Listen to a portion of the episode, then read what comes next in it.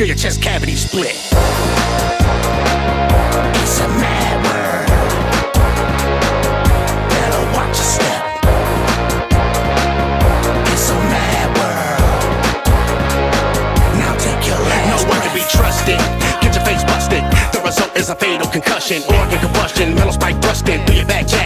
For discussion. Spike back busting. Man doors cushion. Through your flesh is a mess while I'm pushing your body in a trash can. Who will be the last man? Ask me. I reply jack while I'm bashing your head in. Homicide veteran, psycho. If you me, then you might go crazy. Loony, schizo, better yet insane. Now I must come across pain. The price on my brain is at ten thousand dollars. Don't let the chainsaw stop ya.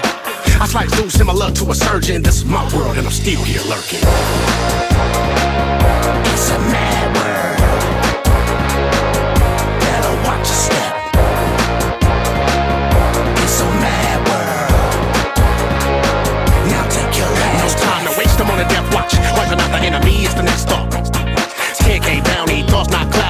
Chainsaw, make your brains roll, don't doubt me. Put your life on the line to survive. This game of death, you must thrive. Stay clear, cause the world is mine. And the right fist backs every word of my lies. Attack on sight, red, black, white is all that is needed. Delivering a beating, face all bleeding. you're no longer breathing. Stop sign for your eye, life is depleting. Call me a heathen, this mad world is feeding. My appetite for destruction and my reason. It's the last, you're feeling my trip. If you don't, you can feel your chest cavity split.